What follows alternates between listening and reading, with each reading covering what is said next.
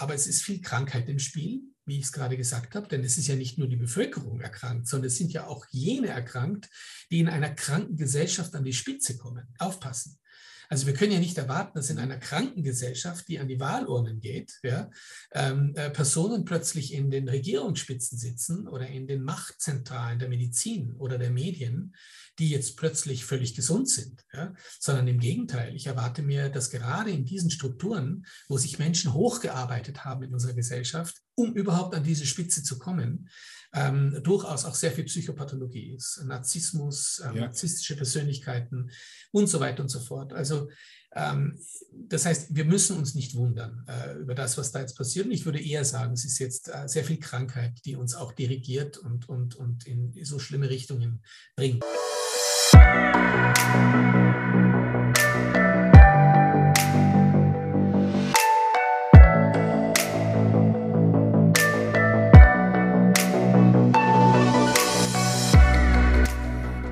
Hallo zusammen, ich begrüße dich ganz herzlich zu einer weiteren Podcast-Episode von Human Elevation. Deinem Podcast, der dir zeigt, wie du Klarheit über deine Berufung findest und so dein Leben in ein Meisterwerk verwandelst. Dafür besuchen uns inspirierende Gäste, Expertinnen und Experten aus den unterschiedlichsten Bereichen, die ihre PS bereits voll auf die Straße bringen und ihre Berufung leben.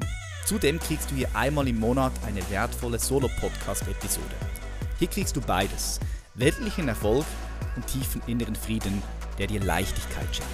Jeder Gedanke, jede Idee findet hier Raum und Platz, sodass du neue Perspektiven neue Gedanken tanken kannst. Mein Name ist Patrick Reiser und ich bin dein Host. Ich bin Experte für Bewusstseinsentfaltung und wirke als Coach, Lehrer, Speaker und als Autor.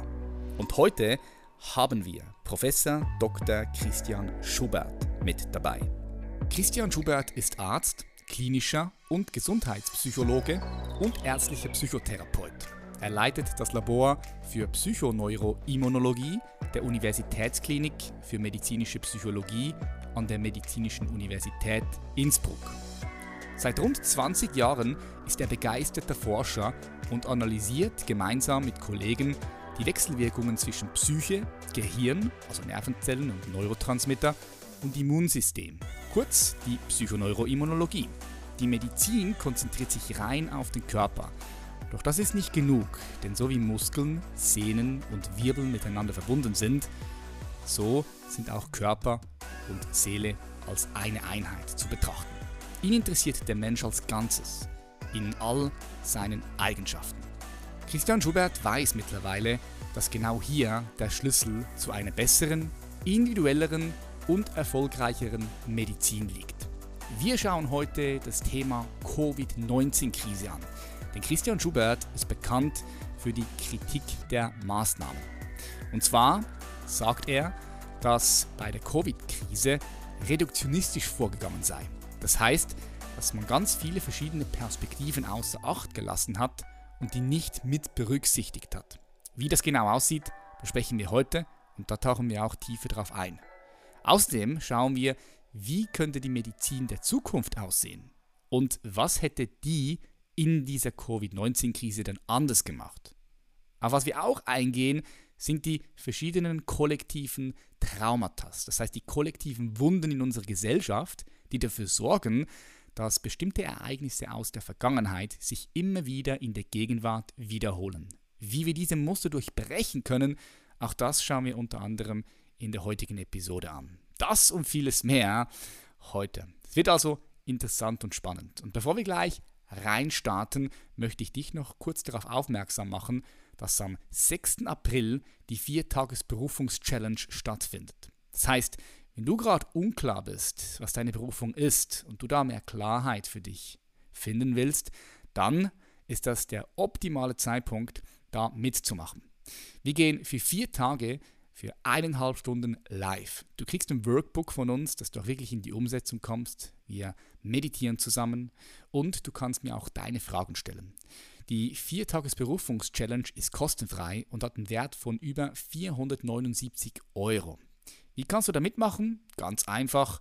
Geh einfach in die Show Notes, klick auf den Link bei der Challenge und melde dich kostenfrei an. Du wirst dann in eine Telegram-Gruppe kommen, falls du das möchtest, und bist dann connected mit den anderen Teilnehmern und Teilnehmerinnen und erfährst dann auch so das weitere Vorgehen. Du kannst aber auch einfach auf mein Instagram-Profil und dort auf die Bio und dort auf den Link klicken und dann kommst du auch zu der Viertagesberufungs-Challenge. Wenn du also den Ruf spürst, da mehr Klarheit in deinem Leben zu haben, dann lade ich dich dazu ein, melde dich an für die kostenfreie Viertagesberufungs-Challenge. Ich freue mich, gemeinsam mit dir dann schon bald live zu gehen und bin gespannt auf deine Transformation. Denn eins kann ich dir versprechen, das weiß ich aus den vergangenen Challenges, diese Challenge hat es in sich. Und sie kann den notwendigen Impuls in dir freisetzen, der dein Leben nachhaltig verändern wird. So, genug gequatscht, lass uns reinstarten und ich sage ganz herzlich willkommen in der Show, Professor Dr. Christian Schubert. Wie geht's dir gerade? Oh, ich bin äh, ganz schön am Tun. Also ist äh, äh Covid-19 beschäftigt. Mhm. Ähm, nicht nur vom Kopf her, ähm, äh, vom wissenschaftlichen her, sondern sehr emotional natürlich auch, weil man, ähm, ich habe äh, mich sehr kritisch positioniert in den letzten zwei Jahren und merke, wie das ähm, so langsam Früchte trägt, sowohl in die gute Richtung, dass man ähm, gehört wird, dass man ein, ein, ein, seinen Fuß sozusagen in der Tür hat, aber natürlich auf der anderen Seite auch sehr belastend. Äh, das geht an einem nicht spurlos vorbei. Ähm, äh, gerade die Angriffe, die man bekommt ähm, von der Ärzteschaft. Äh, ich bin sehr unter Beschuss von der österreichischen Ärztekammer, die natürlich ähm, auf keinen Fall eine kritische Haltung der Impfung gegenüber verträgt. Ja. Und, ähm, alles, was du da tust. Ähm, und vor allem, ich habe jetzt äh, mich auch sehr eingesetzt für ähm, einen kritischen Blick auf die Kinderimpfung, von der ich überhaupt nichts halte. Ich würde sogar so weit gehen und sagen, es ist eigentlich ein Verbrechen, das da an Menschen stattfindet. Ähm, es gibt keine haltbare ähm, Evidenz und, und äh, medizinische Zugang, um Kinder gegen äh, SARS-CoV-2 zu impfen. Und das ist gefährlich. Risiko-Nutzen-Abwägung ist auf jeden Fall in Richtung Risiko ähm, für Kinder und Jugendliche und ähm, äh, auch das Argument, dass man damit die Alten schützt, ähm, ist für mich äh, nicht tragbar, weil Kinder haben nicht Verantwortung über die Alten zu, äh, zu nehmen, sondern umgekehrt die Alten über die Kinder. Mhm. Und ähm, wenn die Alten in Gefahr sind, dann, dann ähm, müssen sie sich sehr selber darum kümmern. Und, und ich denke, wir können das auch. Wir können vorerkrankte und alte Menschen schützen in unserer Gesellschaft. Ähm, aber die Kinder sollen leben und sollen sich gesund entwickeln können und nicht mit experimentellen Stoffen äh, konfrontiert werden, von denen wir keine Ahnung haben, ähm, wie sie im Hier und Jetzt wirken, aber vor allem, was für Langzeitfolgen sie haben für die Entwicklung der Kinder. Mhm. Und das ist für mich ähm, ein klarer Verstoß gegen den Nürnberger Kodex, ähm, der auch im, nach dem Dritten Reich klare ähm, äh, Wege verdeutlicht hat, wie man mit diesen Stoffen, mit experimentellen Stoffen umgeht, ähm, was Menschen betrifft, die keine Einsicht haben. Und ähm, äh, äh, das darf nicht noch einmal passieren, was damals passiert ist. Hm. Ja, du hast ja auch gesagt, ich habe dich sagen hören, äh, in der Covid-19-Krise sei man reduktionistisch vorgegangen. Oh ja. Kannst du mal uns mitnehmen, wie sich das aus deiner Perspektive zeigt und vielleicht auch Gerne. ja, mal kurz ein bisschen einen Background gibst über was Psychoneuroimmunologie überhaupt ist. Das ja. ist ja vor allem deine Expertise, da bist du genau. ganz genau. mit drin, ganz tief mit drin. Ja, Dass genau. du da uns mal mitnimmst, was bedeutet das, Covid-19-Krise ja. reduktionistisch vorgegangen? Ja, ja, also das ist ein, ein, ein guter Punkt. Ähm, vielleicht müssen wir ergänzen, nicht nur reduktionistisch, sondern auch dualistisch. Mhm. Gerne erkläre ich, was ich damit meine. Ähm, wir haben in der derzeitigen Schulmedizin ähm, die ich schon seit 25 Jahren ähm, äh, äh, sehr, sehr kritisch betrachte. Über 25 Jahren, vor allem im Forschungsbereich. Also ich habe mich sehr damit auseinandergesetzt, wie forscht denn die Schulmedizin? Ähm, wie wird eigentlich die Evidenz, auf die die evidenzbasierte Medizin fußt? Wie wird denn die Evidenz überhaupt geschaffen? Ja, wir können äh, wir müssen ja nicht darüber streiten, dass wir eine evidenzbasierte Medizin wollen. Ja, wir wollen auf eine Medizin auf wissenschaftlichen Kriterien ähm, und, und Erkenntnissen fußend. Ähm, aber die große Frage ist, und die sich sehr selten gestellt wird, ähm, wie schaffen wir eigentlich die Evidenz? Was sind die Methoden, was sind die Forschungsdesigns, wie wir den Menschen erforschen und wie wir ähm, äh, äh hier vorgehen? Und da ähm, äh, ähm, ist für meine Begriffe ein großes Problem. Ähm, der Goldstandard der medizinischen Forschung ist das Randomized Controlled Trial Design, also ein Design, wo ähm, sehr, sehr einfach geforscht wird. Oder? Es wird, wird eine große Sample von Menschen ähm, äh, vor einer Intervention und nach einer Intervention zum Beispiel äh, untersucht und ähm, die einzelnen ähm, Gruppen werden verglichen mit einer Kontrollgruppe, die diese Intervention nicht bekommen hat, zum Beispiel. Mhm. Und es wird randomisiert, also zufällig auf diese Gruppen verteilt und es wird möglichst auch ähm, äh, dem, dem, dem, äh, dem Probanden nicht mitgeteilt, ähm, äh, welche Intervention er jetzt bekommt. Bekommt er das Verum, also das Medikament, oder bekommt er ein Placebo?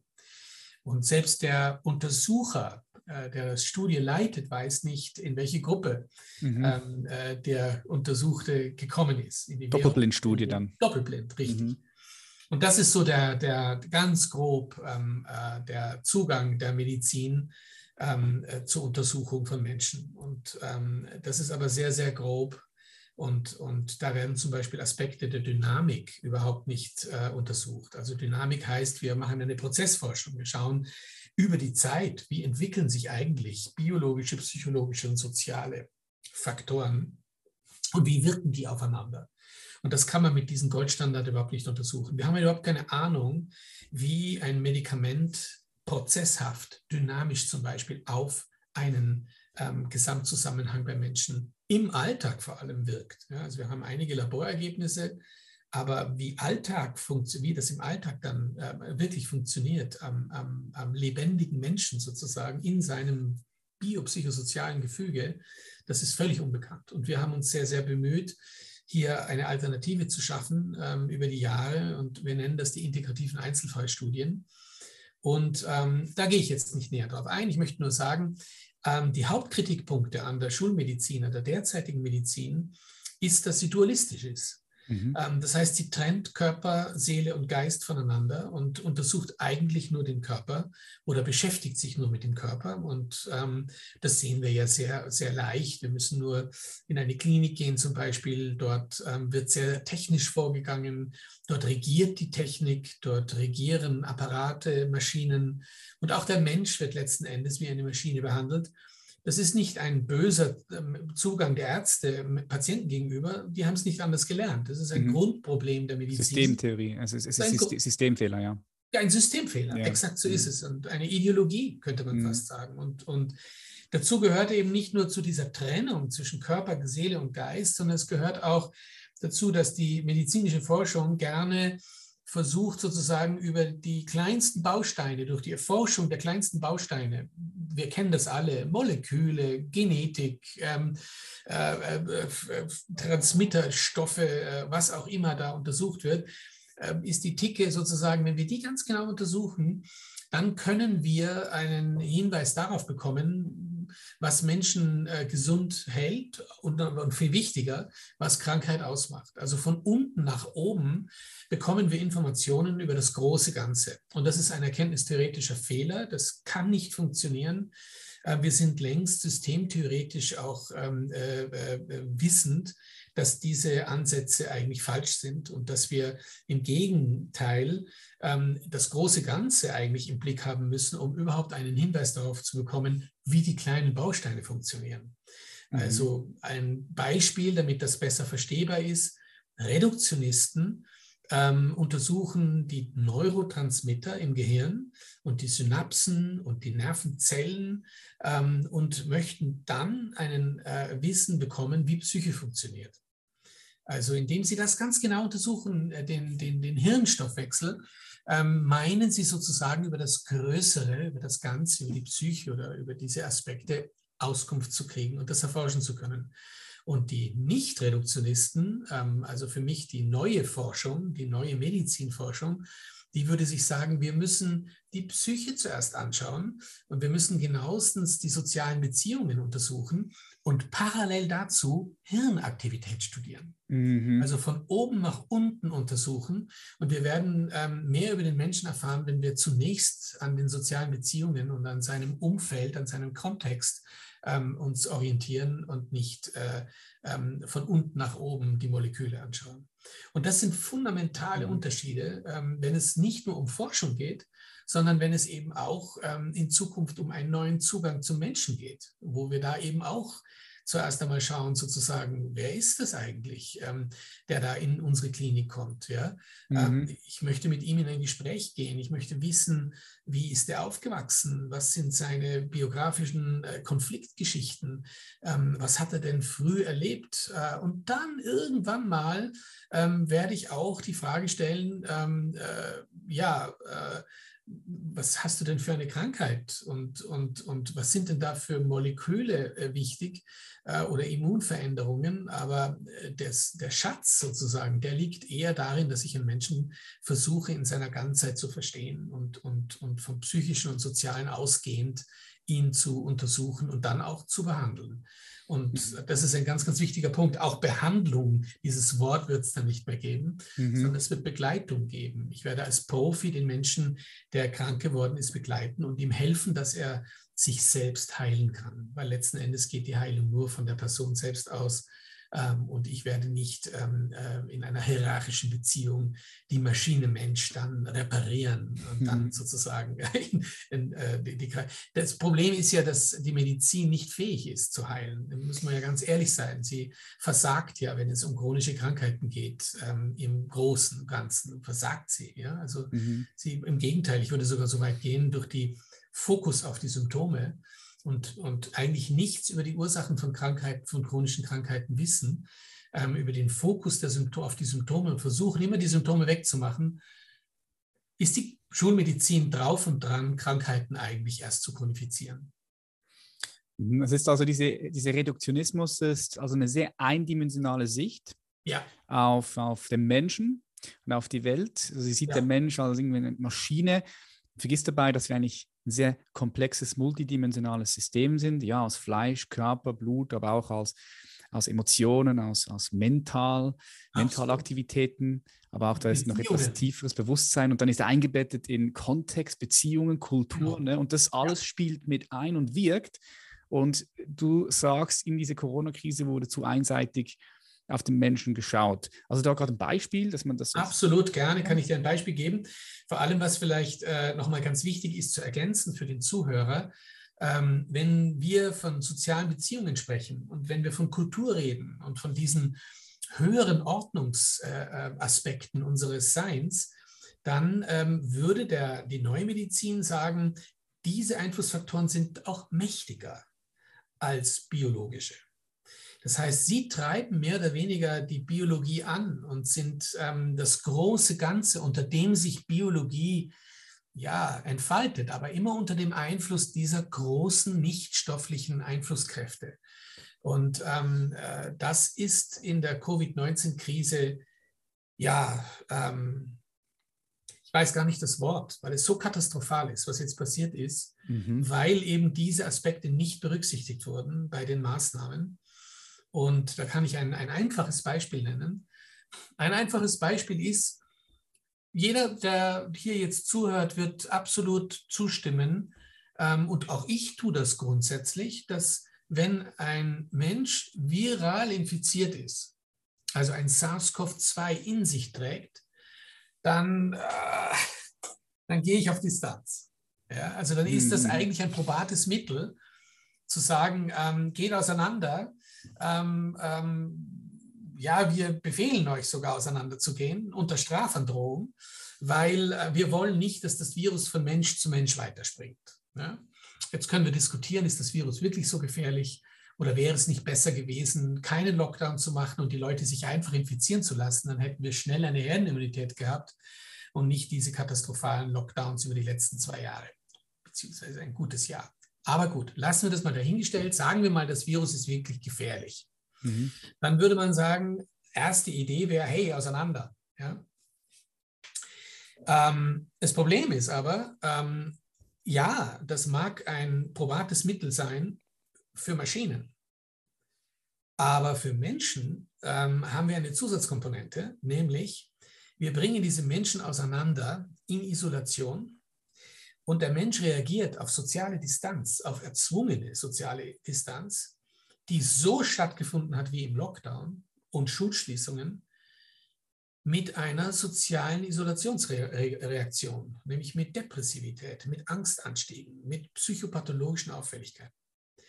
Und wir als Psychoneuroimmunologen, die das Ganze versuchen zu erforschen und zu verstehen, die wissen in dem Moment, wenn Menschen psychisch belastet sind, dann beginnen sie in ihrer Immunologie, also in ihrem Immunsystem, zu schwächeln. Mhm, klar, ja. Der Stress das heißt, im System jene, sorgt dann. Ja, absolut, jene Immunfaktoren, mhm. ähm, die so wichtig wären, um jetzt mit einer viralen Bedrohung sich auseinanderzusetzen, die werden runtergefahren. Natürliche Killerzellen, T-Lymphozyten, die ganzen Transmittersubstanzen, die wichtig sind, um das Immunsystem fit zu halten gegen einen Außenerreger, fahren alle hinunter. Das heißt, wir haben zwar möglicherweise einen guten, ich zeige das hier sehr schön am Bild, einen guten Effekt durch den Lockdown, weil sozusagen die Inzidenzen sinken, ja, weil die Leute auseinandergebracht wurden. Aber dadurch, dass das Immunsystem dieser Menschen jetzt plötzlich vermindert ist, sind sie anfälliger, bei sogar weniger Virusbedrohung krank zu werden oder sich zu infizieren und krank zu werden. Das heißt, der Effekt wird egalisiert. Das heißt, der gute Effekt, der wird plötzlich wieder, der geht zurück und es ist kein Effekt mehr. Ja? Beziehungsweise noch viel schlimmer, es kann sogar sein, dass die Menschen sich erst recht jetzt infizieren, weil ähm, sie so geschädigt wurden psychisch und damit psycho- und neuroimmunologisch, dass sie sogar erhöhte Inzidenzen zeigen. Und da würden wir sagen, hey, das ist ja paradox, wir bringen sie alle auseinander und jetzt werden sie auch erst recht infiziert und krank. Und genau das ist für mich das Maßnahmenparadoxon.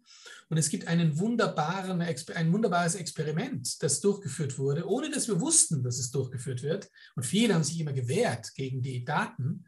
Die Schweden, die haben das nicht gemacht. Die Schweden haben keinen Lockdown gemacht. Sie haben keine Schulschließungen durchgeführt, beziehungsweise zumindest äh, bis, zum, bis zu einem Alter von, ich weiß nicht, 16 Jahren wurden die Kinder und Jugendlichen durften in die Schule gehen.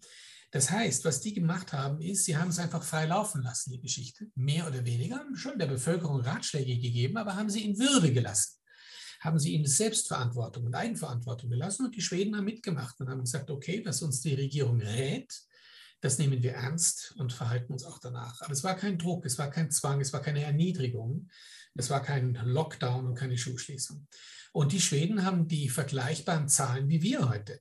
Das heißt, die haben genauso viel Kranke gehabt und genauso viel Tote, auch wenn es manche gibt, die sagen, nein, die Schweden, ja, wir haben ja so viele Tote. Es ist ein totaler Blödsinn, weil die Schweden haben am Anfang Fehler gemacht mit den Alten und den Pflegeheimen. Ja, ähm, und da sind ein paar mehr alte Menschen gestorben und das ist traurig. Und, und, aber schnell haben die Schweden auch gelernt und haben da sehr viel verändert. Also am Ende des Tages ist die Morbidität und die Mortalität mit Covid-19 in Schweden sehr, sehr, sehr vergleichbar wie mit Ländern von Deutschland und Österreich. Jetzt kann man sagen, na und, ja, haben wir es probiert äh, und, und, und haben den Schweden nicht vertraut äh, und haben es eben anders gemacht. Das Problem ist, dass man eben nicht nur im Hier und Jetzt äh, dafür gesorgt hat, dass die Covid-Krise ähm, nicht besser läuft und die Maßnahmen nicht wirklich fruchteten, sondern das viel größere Problem war, dass man mit den Maßnahmen, die man gesetzt haben, Lockdown, ähm, äh, Schulschließungen, langfristig gesehen so viel mehr Tote produziert hat, ähm, wie Covid-19, wie SARS-CoV-2 niemals hätte schaffen können. Also es geht hier in, in Millionen Zahlen, die uns jetzt AL vorsteht, ähm, durch die Schädigung, die man Menschen angetan hat. Im sozialen, im wirtschaftlichen, in der Traumatisierung von Kindern, in, in der Art und Weise, wie mit Menschen umgegangen wurde in den letzten zwei Jahren. Das ist so entmenschlicht, das ist so menschenverachtend, ähm, dass wir die Zahlen und die Konsequenzen noch spüren werden in den nächsten 50 und 100 Jahren. Mhm, ja gut, wenn man jetzt alles ähm, anschaut, wirklich versucht ganzheitlich anzuschauen und man auch schaut, äh, was für Leid die wirtschaftlichen Folgen ausgelöst haben und mhm. wahrscheinlich mhm. auch noch auslösen werden. Ich denke, mhm. das, diese Covid-Krise hat ja einen Riss in der Gesellschaft auch gegeben, der ja. Das ist ja nicht, nicht fertig, obwohl jetzt in vielen Ländern die Maßnahmen aufgehoben werden, auch hier in der Schweiz. Ja. In Deutschland habe ich gesehen, hat man vor kurzem noch über eine Impfpflicht gesprochen.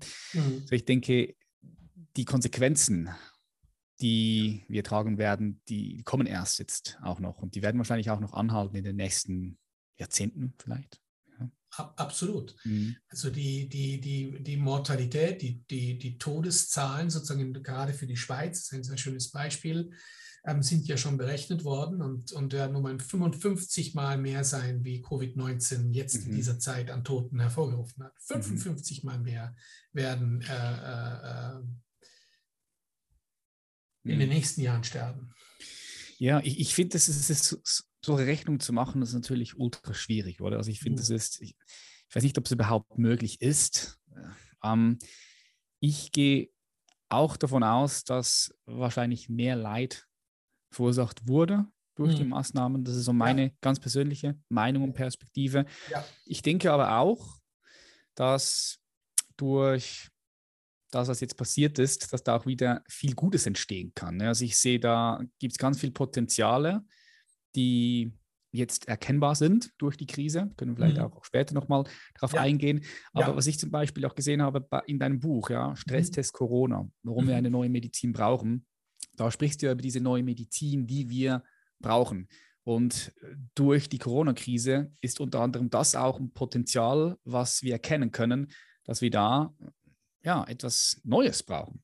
Ja. Kannst du da mal drauf eingehen, was bedeutet dann für dich diese neue Medizin und wie würde sich das dann zeigen? Was hätte man anders gemacht mit dieser neuen Medizin?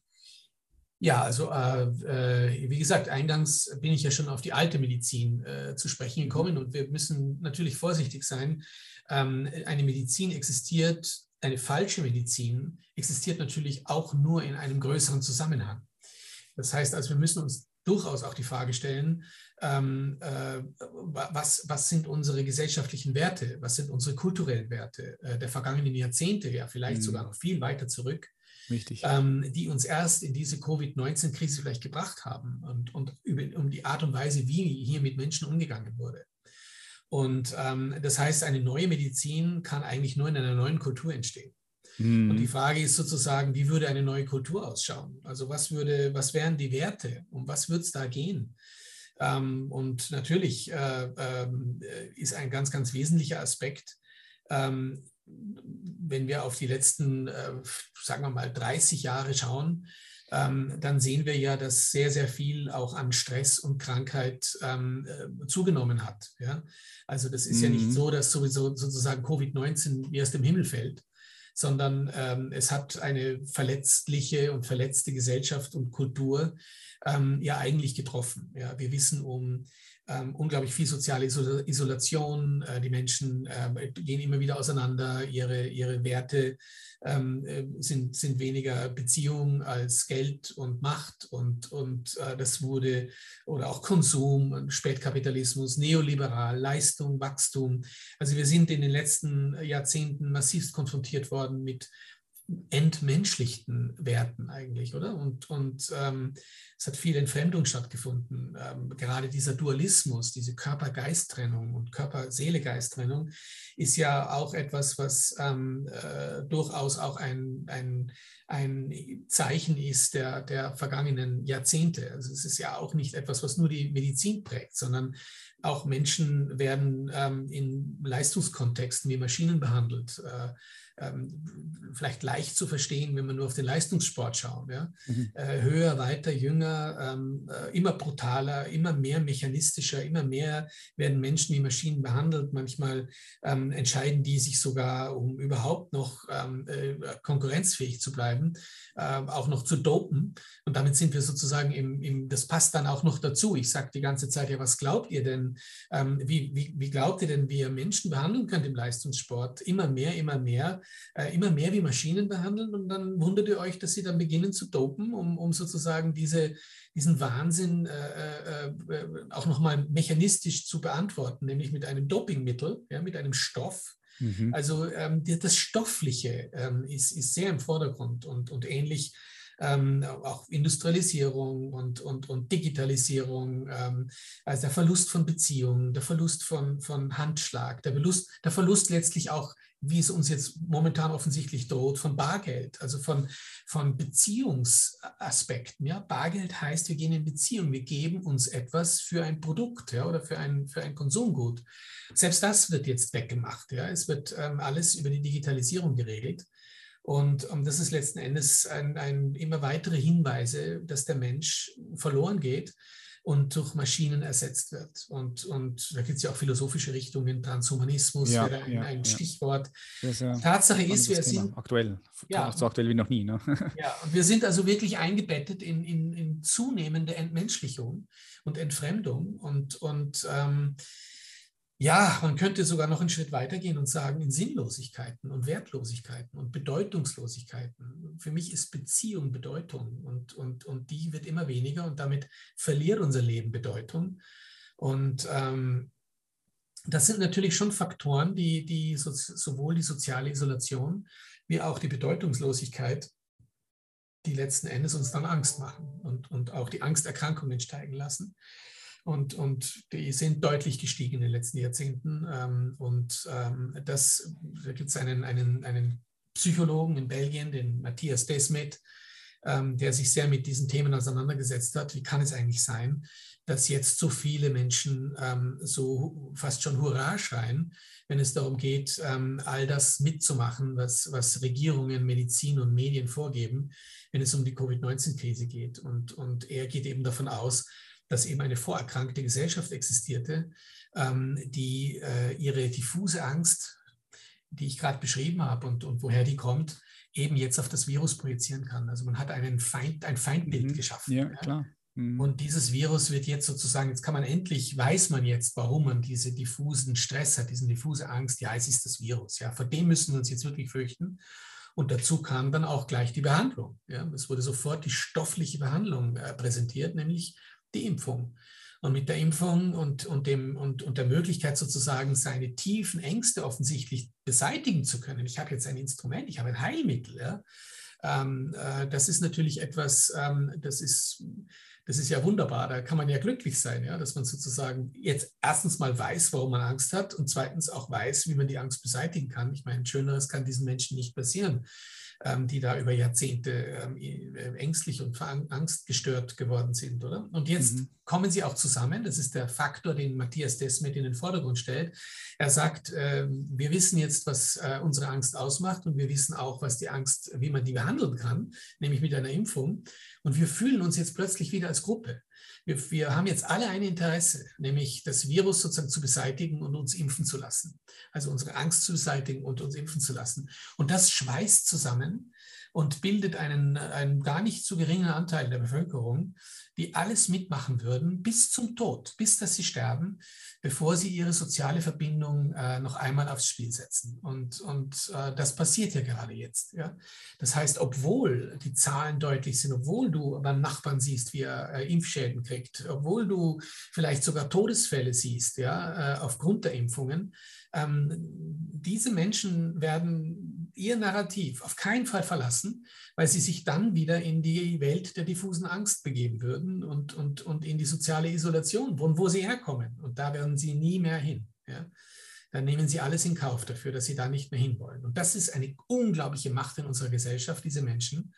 Ähm, die sind krank ja, die sind, sie sind psychotisch, die sind sie, laut Matthias Desmet in einer psychotischen Hypnose, in einem Trance-Zustand, unberechenbar, irrational, sind nicht durch Zahlen und durch Wissenschaft äh, in irgendeiner Form bewegbar. Sie werden sogar böse, wenn man beginnt, ihr Narrativ in Zweifel zu stellen. Sie beginnen, ähm, andere Menschen zu quälen, aggressiv zu werden. Und, und wir haben ja sehr viel in der Gesellschaft miterlebt in den letzten zwei Jahren, wo wir uns wundern, äh, wie es das? Also eine Entmenschlichung wird plötzlich salonfähig, eine Dummheit und Irrationalität wird salonfähig. Und das ist letztlich das, was ähm, eine lange, lange Geschichte hat. Und deswegen sage ich immer, bitte nicht zurück in die alte Normalität, weil es gibt ja Menschen, die sagen, mhm. mein Gott, ich würde mir so ja, wünschen, stimmt. wieder ja, in die Zeit vor Corona. Bitte nicht. Ja? Also genau, was du gesagt hast. Ähm, nein, wir haben jetzt die, die Möglichkeit, aus dieser Krise etwas Neues zu schaffen, ein, ein neues Miteinander, ein, ein, ein, ein, ein neue Werte auch zu schaffen, äh, nach denen wir leben und die uns wichtig sind. Und da äh, denke ich, sind wir uns einig, dass es da um Beziehungen geht, um Bedeutung geht, um, um Menschlichkeit, um Natur, um, ähm, um Familie, um, um ähm, ja, vielleicht auch Spiritualität, also höher bewusste Prozesse, die plötzlich einen Wert bekommen. Ähm, Unbewusstes würde ich unbedingt in den Mittelpunkt stellen, der mhm. Auseinandersetzung mit Menschlichkeit. Ähm, also wenn es darum geht, sich um eine neue Kultur zu kümmern und, und zu schauen, wie werden wir die schaffen, ist sehr, sehr wichtig, dass sich Menschen auch mit ihren eigenen Konfliktgeschichten auseinandersetzen. Ähm, professionalisiert natürlich ähm, mhm. äh, und, und hier ähm, eine Autonomie erreichen, sodass sie ähm, kritisches Denken nicht infiltriert haben durch ähm, persönliche Interessen, die ähm, nicht gesund sind und, und, und die möglichst hinterfragt gehören auch, bevor ich anfange, an der Gesellschaft zu ähm, montieren und Veränderungen zu schaffen. Da muss ich zuerst mal mich anschauen und schauen, wer bin ich eigentlich, von wo komme ich eigentlich her, was sind mhm. meine Traumata, mhm. äh, sodass ich nicht schon wieder teilnehme an der Traumatisierung einer neuen Kultur. Hm, du sagst ein ganz wichtiger Punkt, Christian, ja. dass man sich einfach auch ein bisschen mal mit sich selbst beschäftigen ja. darf. Wer bin ich überhaupt? Ähm, was hm. sind so die inneren Dynamiken, die mich antreiben? Ja. Du sprichst von, was ist im Unbewussten, was ist in meinem Schatten, all der, der Dreck, von dem ich nichts wissen möchte. Ja, richtig mit dem ich mich nicht identifizieren möchte, was ich nicht sein möchte, was ja aber trotzdem irgendwo da ist, aber dann einfach unter mhm. den Teppich gekehrt wurde und auch dem Spirituellen, dem Überbewussten, was, ja. was denn da noch da ist, dass man da vielleicht auch sich dafür öffnet. Hm, was ich auch immer wahrnehme ist, weil ich mich jetzt auch immer mehr und mehr mit ähm, dem kollektiven Traumata beschäftige, ist, ja. dass ja, wenn wir bestimmte äh, Muster und Dynamiken wahrnehmen können in der Gesellschaft, die immer wieder passieren, irgendwie also Kriege beispielsweise, jetzt auch gerade, das, was mich sehr berührt, ist das, was in der Ukraine passiert. Ja. Äh, passieren einfach immer wieder bestimmte äh, Dinge. Und ich, ich komme einfach auch von dem Punkt, dass das auch mit unseren kollektiven Traumata zu tun hat, weil wir alle mhm. ja in unserer Geschichte traumatisiert wurden, wir auch schon in eine traumatisierte Gesellschaft hineingeboren wurden. Du hast es gesagt, wir, wir sind eigentlich so, die, die Gesellschaft ist, ist krank. Ja. Die Welt ist, wenn du so sehen möchtest, ja. auch krank, oder wenn wir jetzt anschauen ja. mit dem Klimawandel.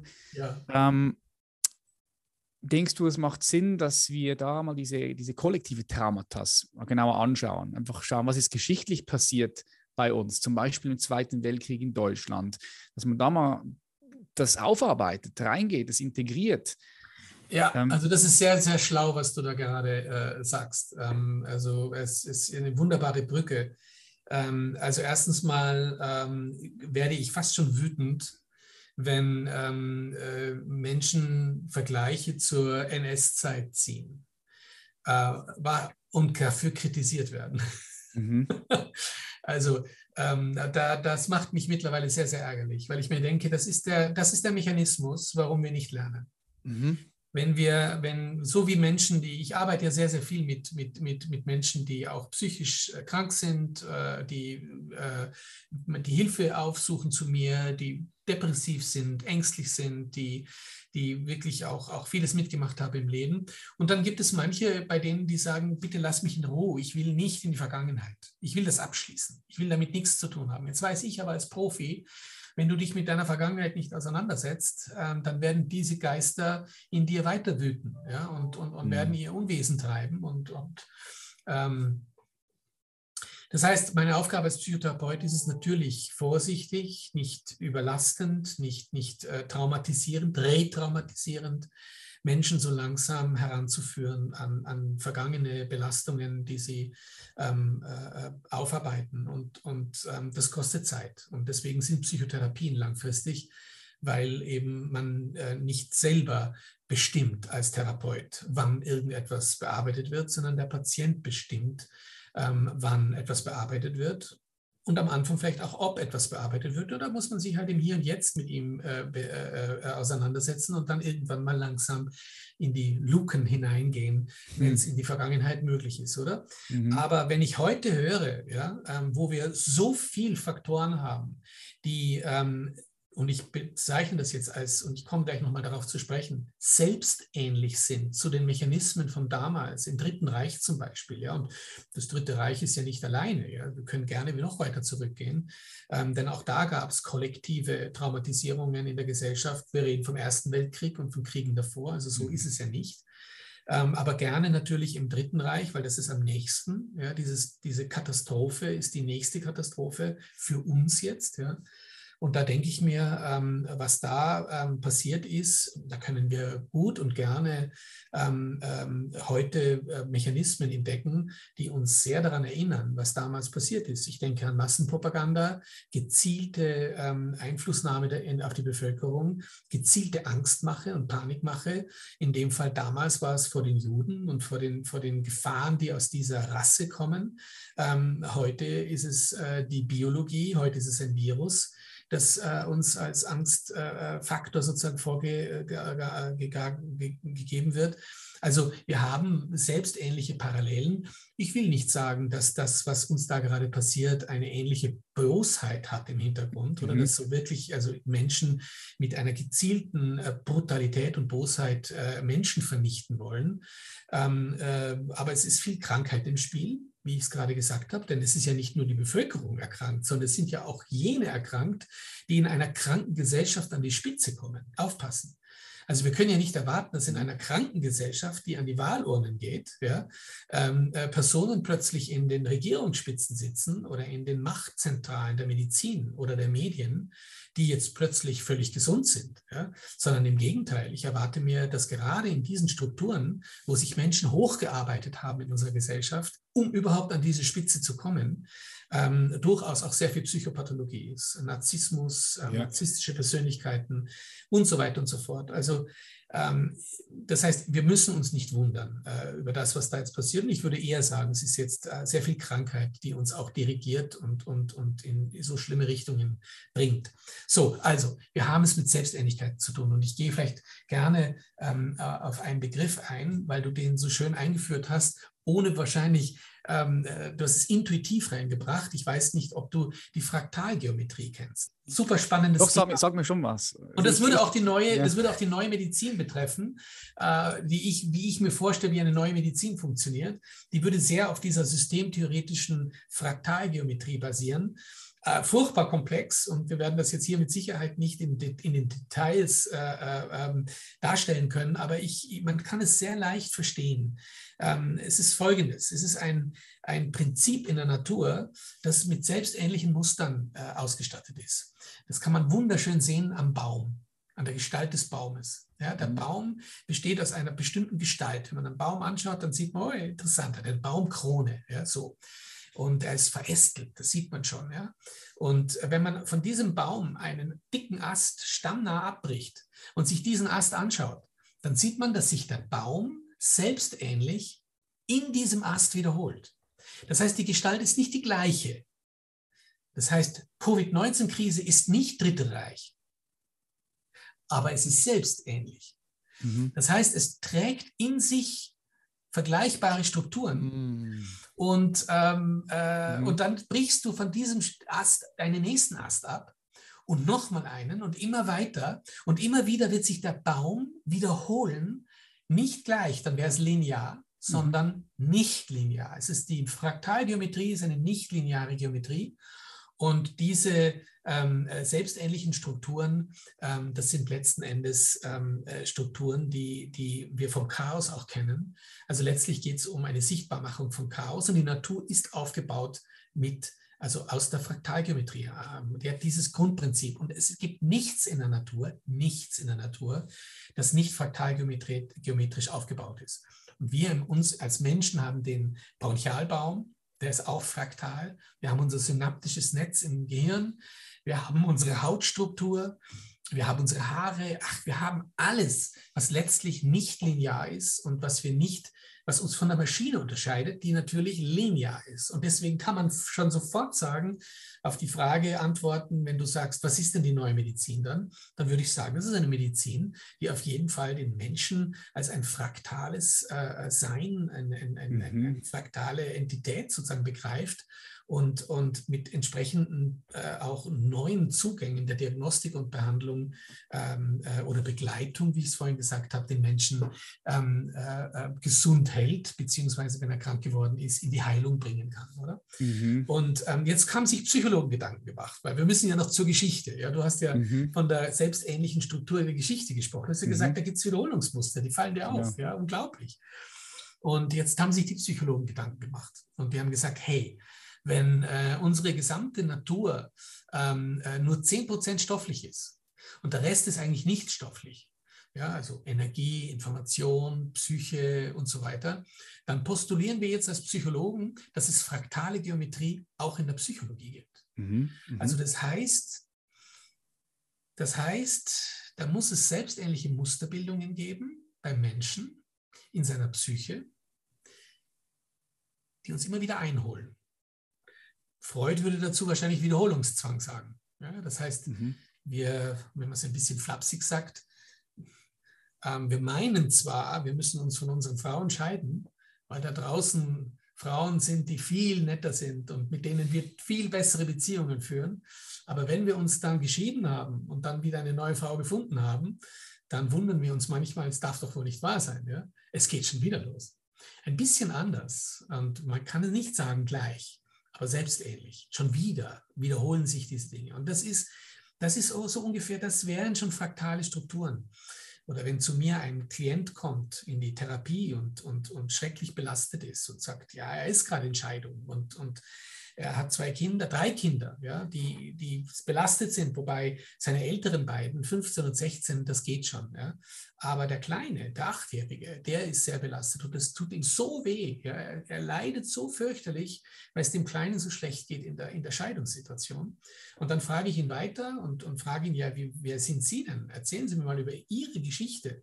Und dann sagt er, ja, ich bin selber Scheidungskind. Ich habe hm. das... Äh, ähm, ich habe zwei ältere Geschwister und, und als meine Eltern sich scheiden ließen, war ich sieben. Und das ist eine fraktale Struktur. Das heißt, er hat ein Trauma erlebt und dieses Trauma heißt Scheidung seiner Eltern und er hat fürchterlich als Siebenjähriger gelitten und hat in einem unbewussten Prozess dieses Trauma erneut geschaffen in der nächsten Generation mit seinem eigenen Kind. Man glaubt es nicht, mhm. aber so tickt Unbewusstes. Mhm. Wir können Fraktale im Psychologischen nicht bewusst machen. Also wir können uns jetzt nicht sagen, ich mache jetzt ein Fraktal, sondern ich komme in eine fraktale Situation hinein und kann sie im Prinzip nur verlassen, wenn ich in Psychotherapie gehe und mit sich mit meinen Traumata auseinandersetze und mir bewusst werde und sie aufarbeite. Und, und ähm, dann. Wenn du das Unbewusste bewusst machst, ne? wenn, du Licht in, so wenn du Licht in die Dunkelheit zündest. Völlig korrekt, genau. Das Unbewusste bewusst machen und dann denke ich mal, sind diese Fraktale auch gelöst und, und oder zumindest mal verdünnt. Ja? Mhm. Ähm, aber Tatsache ist, wir haben eine Geometrie der Seele. Und, ähm, äh, und wenn wir das jetzt in Verbindung bringen mit dem Körper, dann könnte ich mir sogar vorstellen, dass es zwischen den biologischen, stofflichen Fraktalen und den seelischen, nichtstofflichen Fraktalen und den sozialen, nichtstofflichen Fraktalen, also den Beziehungsstrukturen, mit denen wir konfrontiert sind, Verbindungen existieren. Na klar, ja. Das heißt, wenn wir mit unserer Konfliktgeschichte in soziale Probleme kommen, die selbst ähnliche Muster haben, dann hängt unsere Biologie an diesen wie Marionetten an diesen sozialen Fraktalstrukturen. Und wenn wir dort belastet werden, dann kann das der Trigger sein für eine chronische Krankheit, die immer wieder dann aufflackert, ebenfalls in einer fraktalen Form, wenn im Sozialen, dort wo wir verletzlich sind, Ereignisse stattfinden, die uns sehr, sehr wehtun und bis ins Mark und Bein sozusagen ähm, äh, äh, weiter transportiert werden. Und damit könnte ich mir chronische Krankheit vorstellen, dass die so mhm. funktioniert, weil wir als die Mediziner, die Schulmediziner ja in vielen Fällen überhaupt keine Ahnung haben, warum chronische Erkrankungen ähm, äh, immer wieder aufflackern und immer wieder zum Teil schwerste Schübe hervorrufen, Autoimmunerkrankungen, Krebserkrankungen, Herz-Kreislauf-Erkrankungen. Und ähm, äh, diese fraktale Idee könnte ein Hinweis darauf sein, dass wir es mit einem ganzheitlichen Phänomen zu tun haben, das nicht linear funktioniert, das aber durchaus gesetzmäßig funktioniert, nur eben nicht linear wie Maschinen, sondern nicht linear wie natürliche Wesen wie der Mensch. Mhm, ja, das macht auf jeden Fall Sinn und äh, ich nehme das, ich nehme das definitiv auch, auch so mhm. wahr, mhm. wie du das sagst. Ich finde das sehr spannend, wie du das so mhm. formulierst und da reinbringst in diesen mhm. Raum. Ähm, Frage, also wenn ja. mit, mit, all dem, wie du das so siehst, lass uns mal ein bisschen in die Zukunft gehen. Ja. So stell dir vor 2050, 30 Jahren. Mhm. Wie sieht die Welt aus deiner Perspektive aus? Und was ziehst du daraus? Hm. Also, ähm, ich denke, wenn, wenn, wenn, wenn es gut ist, wenn es gut läuft, und da bin ich jetzt optimistisch. Also ich gehe jetzt davon aus, dass, dass ähm, diese Katastrophe, die wir jetzt gerade haben, auch ein, ein, ein Ende irgendwann mal hat und sich durchaus auch die Masse ähm, in eine andere Form bringen lässt. Ja, also wir mhm. haben ja, vorhin habe ich von Matthias Desmet gesprochen, dem belgischen Psychologen und der ja von dieser Mass Formation spricht. Aber wir müssen davon ausgehen, dass das nur 30 Prozent der Bevölkerung ist. Wir haben noch 70 Prozent der Bevölkerung, die nicht so krank ist wie diese 30. Und, ähm, äh, und diese 30 geben aber momentan den Ton an. Ja weil, wie ich vorhin gemeint habe, ja auch entsprechend Krankheit bei den Regierungsmitgliedern existiert und bei den Medizinern und bei wem auch immer. Medien, hm. Leuten. Und ähm, wir haben aber 70 Prozent. Und diese 70 Prozent, die teilen wir jetzt nochmal auf in 40 und 30. Die 30 Prozent sind die, zu denen wir gehören.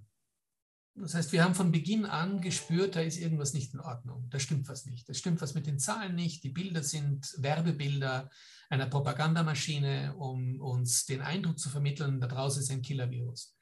Es ist von Beginn ein Narrativ ähm, äh, äh, äh, manifest gewesen, aktuell gewesen. Das Narrativ hieß Killer-Virus, Angst und Impfung. Mhm. Ich glaube, da muss ich ganz kurz nochmal reinhaken, weil ich glaube, das besteht, also ich glaube, ich glaube, dass das jeder, jeder wirklich auch, auch sehen kann, dass da Propaganda gemacht wurde. Ich meine, es ist ja offensichtlich, die Regierung hat ja in dem Sinn bestätigt, dass sie Propaganda macht mit den Impfungen und so weiter und so fort. Also das ist ja, und wenn du dich mhm. ein bisschen mit Marketing auskennst ja, und, du, und, du, und du einfach immer wieder mal in den Medien reingeguckt hast, dann ja. kannst du ja sehen, dass die mit Rhetorik arbeiten, Wunderbar, mit ganz ja. bewusster Sprachmuster, Hypnose. Ne? Also das ist ja, das ist, genau. das ist ein Fakt. Also darüber kann man nicht diskutieren. Über alles andere, okay, kann man darüber diskutieren, ja, verschiedene Perspektiven. Ne?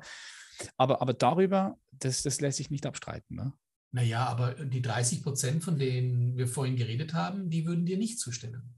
Mhm. Ja, ja gut, ja, das ja, sehe ich, oder? klar. Ich meine, ja, ja, doch. Es gibt eine Reihe von Menschen, Se, wenn du die, ja, ja, oder klar. wenn du die konfrontierst und drin, du, merkst du nicht, dass da Propaganda Stimmt. läuft und Framing und so weiter, Stimmt. dann würden die sagen, ja, mal, du Schwurbler, ja, Rechtsradikaler. Also äh, die, die sind weg, die kriegst du auch nicht mehr. Also ich nee, glaube auch nicht mehr, dass wir die kriegen, diese Menschen. Die sind weg, die sind, die sind mhm. verloren, ja. Aber die 70 Prozent und die 30, zu denen wir gehören, das ist sowieso schon ganz gut. Ja, dass wir, wir, wir, deswegen bin ich auch froh darüber. Ja, also ich bin, bin glücklich darüber, dass ich in diese Gruppe gehöre. Ja, dass, mhm. dass, äh, dass ich noch denken kann, dass ich kritisch denken kann, dass, dass ich querdenken kann. Ja? Das wurde ja auch äh, uns verdorben in Richtung rechtsradikal, ist völlig bescheuert. Ja? Mhm. Aber man hat es geschafft. Man hat die Querdenker weggebracht in unserer Gesellschaft. Muss man sich mal überlegen, ja, was da passiert ist. Ja, ohne das, ohne das Ganze zu differenzieren hat. Das ist halt, oder ja. man hat es nicht differenziert. Man hat alle in eine Ecke gesteckt, diffamiert. Bilder geschossen, genau im rechten mhm. Moment, oder? Wo irgendein vielleicht wirklich rechtsradikaler, der aber vielleicht sogar angestellt war von der Regierung. Ja, wer äh, weiß. Das, das, ist wer weiß. das ist natürlich schon, schon ja, dass sie angestellt waren, das glaube ich jetzt nicht, aber was natürlich wirklich un, ähm, wie soll ich sagen, was wirklich dumm gelaufen ist, ist, dass man diese Rechtsradikalen einfach, einfach auch hat mitdemonstrieren lassen. Also hätte ich jetzt, man kann das auch von verschiedenen Perspektiven sehen, aber hätte ich jetzt zum Beispiel so eine, Organis so eine ähm, mhm.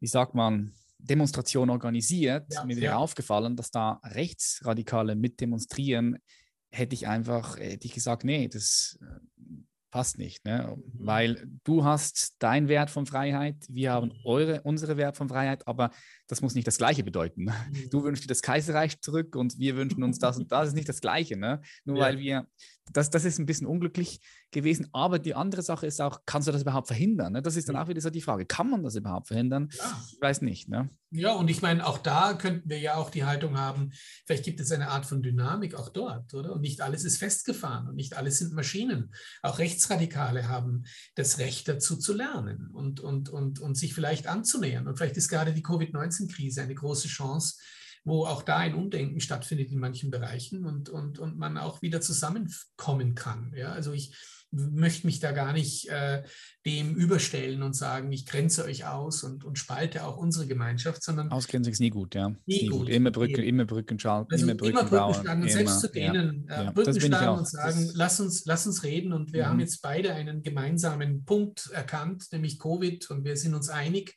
äh, soweit, dass das eine Katastrophe ist, die da gerade passiert. Und lass uns demonstrieren. Aber ich, wenn ich meine Reden halte zum Beispiel, dann distanziere ich mich immer von der FPÖ in Österreich und sage, ich, ich vor zwei Jahren wäre ich nie und nimmer auf die Idee gekommen, auf einer FPÖ-Veranstaltung eine Rede zu halten oder zum Beispiel ein Interview zu geben, das dann am FPÖ-Kanal in Österreich gesendet wird, oder? Und mhm. das ist ja normalerweise super rufschädigend, ja, wenn du sowas mhm. machst. Aber meine Haltung ist, dass ich mein Wissen transferieren kann in einem größeren Bereich. Also ich mhm. habe eine mhm. höhere Quote. Mhm. Ich habe mehr Menschen da draußen, denen ich mein Wissen vermitteln kann. Also distanziere ich mich vom Gedankengut der FPÖ? Ja. Aber ich werde nicht die Wähler der FPÖ ausgrenzen und sagen, ihr bekommt mein Wissen nicht. Ja? Wo mhm. ich ja mhm. weiß, ich will diese Menschen ja überzeugen auch, oder? Dass sie sozusagen umdenken beginnen. Nicht nur in meiner Blase von Leuten, die mir sowieso zuhören und sowieso die gleiche Meinung haben, oder? Sondern mhm. ich möchte ja neue Leute heranbringen. Und momentan ist die FPÖ sehr offen ähm, und kämpft sozusagen, äh, äh was Covid-19 betrifft, an der richtigen Stelle. Also kann ich nicht äh, diese Gruppe ausgrenzen, obwohl ich mit denen nicht politisch äh, äh, d'accord bin. Zumindest mal nicht, was vor zwei Jahren war. Jetzt sind die ganzen Parteien durcheinandergewürfelt. Für mich sind die Menschenfeinde jene, die ich früher gewählt habe. Jetzt sind die Grünen jene, die die Minderheiten ausgrenzen, nämlich die Ungeimpften.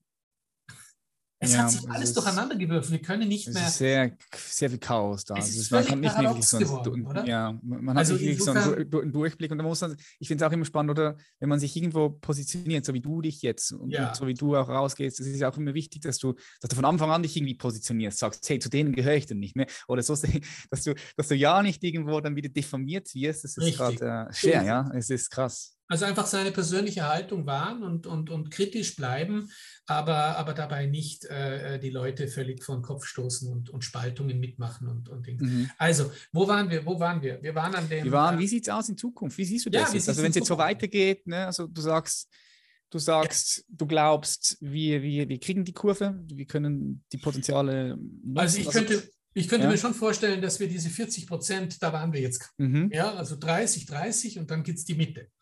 Und die Mitte ist momentan sehr stark in Richtung Regierung. Diese 40 Prozent, die neigen dazu, weil sie zivilgehorsam sind, weil sie sich zum Beispiel impfen lassen, damit sie die Freiheit zurückkriegen. Das ist ja ein Unding. Ja. Ich kann mich doch nicht impfen lassen, damit ich meine Freiheit zurückkriege. Ich ja, das ist, das ist, das ist schon, gibt es auch viele, kenne ich auch viele oh, Leute. Es ist auch, das ist, das ist alles also, ist hart, das ist schon hart. Ja, das, das finde ich hart, das finde ich wahnsinnig ja, undemokratisch. Das, das, ist dann, das ist dann so wirklich, du bist da reingezwungen worden. Und, ja. Wahnsinn. Und, und, du, und, und, du, sagst halt einfach, okay, ja, der, der Weg des geringsten Widerstands. Okay. So ist es. Ja, gibt es viele, gibt's viele, gibt's viele. Ja, die, tun, mir, die tun mir leid, weil sie letzten Endes Opfer eines Missbrauchs sind. Ja? Das ist ja Missbrauch, der da stattfindet. Kann man so sehen, ja. Gebe dir die Freiheit nur zurück, wenn du deine körperliche Integrität, die du gar nicht beschädigt haben willst. Also normal, wenn ich dich fragen würde, und wir sind in einer normalen Gesellschaft, dann würden diese Personen sagen, nie und nimmer, warum soll ich mich impfen lassen, oder? Äh, ich sehe den Sinn nicht in dieser Impfung und, und, und überhaupt habe ich mich eigentlich nie impfen lassen. Jetzt plötzlich soll ich mich impfen lassen. Ja? Aber sie sind so erpresst und sie sind so ähm, äh, tyrannisiert, äh, dass sie es trotzdem tun. Und das ist für mich Traumatisierung und das ist für mich Missbrauch. Und, und, und ähm, äh, ich, ich, ich, ich sehe da sehr viel Notwendigkeit, dass wir diesen Menschen auch die Hand reichen und sagen, schau, wir sind alle Opfer. Ja? Ähm, die einen ärgern sich über das, was da passiert, halten aber Stellung und lassen so einiges über sich ergehen und, und, und vermeiden die Impfung. Und andere kippen um und, und, und, und bereuen es zum Teil auch stark, trauen sich aber nicht einmal ihre Reue und ihr, ihr, ihr äh, was furchtbar ist, oder? Also chronischer Stress, psychonomnologisch katastrophal. Ja? Also ich habe oft das Gefühl, ähm, auch diese Menschen, wenn sie dann sich missbrauchen lassen körperlich ja, vom Staat, ähm, die rauschen in eine Immunsuppression, ja, weil sie traumatisiert sind, weil sie gestresst sind, weil sie Schuldgefühle kriegen, weil sie, weil sie was Falsches gemacht haben und eigentlich das wieder rückgängig machen wollen und es geht nicht mehr rückgängig. Und das ist natürlich etwas, was diese Menschen schwer belastet. Also ich wundere mich zum Beispiel auch nicht, warum die Geimpften ähm, Omikron kriegen und krank werden. Äh, ähm, ich meine, ich habe gerade fast erklärt, warum die krank werden, ja, weil sie so unter Druck geraten äh, und mit sich etwas machen lassen, was sie nie und nimmer hätten tun würden, wenn, wenn, wenn sie frei wären. Ja, ich meine, dass das einen Immunschaden hervorruft und dass das sie erst recht äh, anfällig macht, eine Omikron-Infektion jetzt zu kriegen, die ja nicht schlimm ist, ähm, aber immer noch als Katastrophe hingestellt wird. Es ist ja eine Lüge. Die 40 Prozent, die hoffe ich, dass irgendwann mal kippt.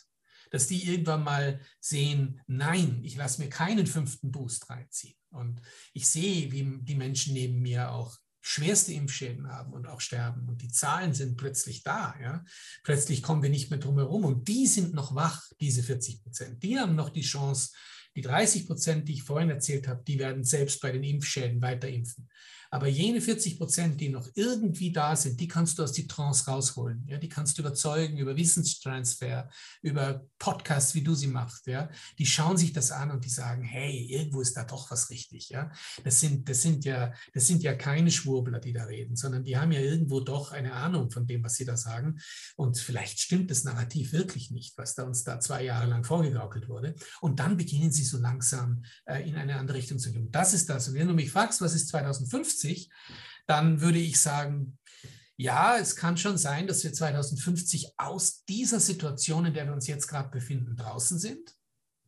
Vielleicht dauert dieser Krieg äh, nicht so lange, in dem wir gerade sind. Und vielleicht können wir auch Ukraine dazu zählen, zu dem, was wir in Covid mitgemacht haben. Wer sagt, ob das nichts verbunden ist? Ich kann es noch nicht verbinden, aber wenn äh, äh, äh, Wirtschaftsökonomen und Journalisten wie Robert Hering von einem Krieg sprechen, in dem wir uns jetzt befinden, von dem Ende des Kapitalismus, dass, dass da auch andere äh, Interessen dann plötzlich äh, äh, äh, hochkommen und, und vielleicht auch dann eine Entzündung stattfindet. Auch hier wieder eine mhm. fraktale Form. Krieg ist Entzündung, ist eine hohe Aggression, ist ein hohes ähm, gegen etwas Vorgehen in einer, in einer krankhaften Form in dem Fall. Und ähm, also wie lange dieser Krieg jetzt dauert und wie viel Flächenbrand und wie viel Flächen ansteckende Kriege noch stattfinden werden, das wissen wir nicht. Aber sagen wir mal, 2050 ist das zur Ruhe gekommen. Dann würde ich am ehesten glauben, dass 2050 die Aufarbeitung stattfindet. Mhm. Ähm, ich, ich würde sagen, wir sind dann in einem Modus der Aufarbeitung. Ich werde es nicht mehr erleben. Ähm, du wirst es wahrscheinlich noch erleben. Ähm, äh, aber Tatsache ist, ähm, oder warte mal, ich habe jetzt 50 Jahre zugezählt, na gut, 30 Jahre, dann bin ich ein, ein mhm. Methusalem. Ja? Ja. Vielleicht, vielleicht äh, kann ich da noch teilnehmen an dieser Aufarbeitung. Du mhm. sicher, ich vielleicht nicht mehr. Aber Tatsache ist, ähm, ich werde alles dafür tun, dass ich es noch kann und werde vieles dafür tun, dass zumindest die basalen äh, Ideen da sind, wie so eine Aufarbeitung stattfinden kann und was könnte die neue Kultur sein. Da möchte ich gerne daran mit, äh, beitragen und, und teilnehmen. Und ähm, ja, wir werden, wir werden uns auseinandersetzen müssen mit dem, was wir vorhin gesagt haben, mit, mit vergangenen Traumata. Und ich hoffe, dass dann die fraktale Idee ähm, äh, äh, salonfähig ist und, und, und die Menschen offen sind für Komplexität und offen sind für, für, für nicht nur dynamische Komplexität, sondern auch für Bedeutungskomplexität, für Unbewusstes, für Konflikte, aus denen sie kommen und, und, und die sie bearbeiten sollten, wenn sie gern teilnehmen an einer neuen Kultur, die gesund ist also ein Gesundungsprozess in der Gesellschaft, der stattfindet. Und, und ähm, ja, äh, wir werden leider sehr, sehr viele Menschen auch begleiten, die jetzt traumatisiert wurden und in, in 30 Jahren ähm, in den Kliniken liegen ähm, früher sterben, als sie eigentlich sterben würden, hätten sie diese schweren Traumata nicht erlebt. Und ich vermute mal, ihnen wird das, was sie jetzt alles erlebt haben, diese Kinder vor allem, der, denen wird nicht so schnell eine gute soziale Unterstützung äh, ähm, ge gegeben werden oder Psychotherapie. Weil ich glaube, es wird lange dauern, bis die Kultur sich neu äh, positioniert und auch eine Medizin damit neu sein kann und, und mehr auf die Psyche schaut und auf die sozialen Beziehungen und auch diesen Menschen dann entsprechend helfen kann. Also ich glaube, das dauert alles. Vielleicht ist das schon 2050 der Fall, aber jetzt, die Kinder jetzt, die werden, ähm, da habe ich fürchterliche Sorge, dass die wirklich gesehen werden in ihrem Elend und in dem, was sie erlebt haben. Also das vermute ich mal mhm. nicht. Dazu ist diese Medizin zu unmenschlich und zu mhm. entfremdet und, und zu menschenverachtend im Endeffekt. Nochmal, so wie du eingangs gesagt hast, das System Medizin, ja, nicht der Arzt. Der Arzt bemüht sich, aber hat es nie gelernt. Er ist ideologisiert, ja. er ist ideologisiert in einer falschen Medizin und, und hat einfach nicht die Möglichkeiten, jetzt angemessen Menschen zu begegnen. Und ich hoffe, dass das sich ändert und, und, und wir das dann irgendwann mal ja, hinter uns gelassen haben. Mhm. Ja, das die Kinder angesprochen. Das finde ich auch krass, weil die Kinderpsychologie, also die Kinder. Ähm, ja. Psycho, der, wie sagt man, Kinderpsychologieanstalten gibt es das? Also, oder die, die, die, die Psychiatrien. Ja, die Psychiatrien, Kinderpsychiatrien, das Wort habe ich gesucht, danke. Ja. Ich kenne ein paar Leute, die dort auch, auch tätig sind und die mhm. sagen mir hier in der Schweiz, es ist voll, ist full house. Sie können keine Kinder mehr annehmen aktuell hier in der Schweiz. Stell dir vor, die Tri und das ist ein wunderbares Beispiel mhm. für diese kaputte Medizin. Sie, man hat immer versucht, die Triage auf den Intensivstationen zu vermeiden, wo es um Körpermedizin geht, ja, wo es um stoffliche Medizin geht, wo es um Maschinen- und Reparaturmedizin geht. Dort hat man die Triagen vermieden. Ja. Es gab kaum Triagen. Ja. Man hat alles dafür getan, um Covid-19 nicht so weit zu bringen, dass triagiert werden muss. Aber auf den Kinderpsychiatrien wird triagiert. Mhm. Und da werden mehr Tote produziert in Zukunft, als jemals auf den Covid-Intensivstationen stattgefunden hätten. Mhm. Also das muss man mal in Relation bringen. Ja? Also was ist das für eine Medizin, die die Triage auf den Intensivstationen vermeidet, aber die Triagen offensichtlich zulässt, wenn es um Kinder- und Jugendpsychiatrie geht. Das sind traumatisierte Kinder. Kinder kommen nicht einfach auf Psychiatrien. Mhm. Die sind, die sind, richtig fertig. Ja? Die sind schwerst depressiv, die sind schwerst verängstigt und traumatisiert. Und wenn man die abweist und sie zurück in ihre schädigenden Kontexte bringt, ja, dann bringst du sie eigentlich langfristig um. Mhm. Ja, und das ist natürlich auch die Konsequenz auf die Gesellschaft, weil die, die Kinder sind unsere Zukunft am Ende des Tages. Ne? Genau. Das, genau. Ist, ähm, das werden die Leute sein, die irgendwann in der Politik sind, irgendwann in den Unternehmen, Richtig. vorne an der Spitze. Ja, genau. Ja, ist krass. Ich würde gerne dir noch zwei Fragen stellen. Und zwar eine ja. Frage: Wir unterstützen Menschen und begleiten Menschen darin, ihre Berufung zu finden. Ja.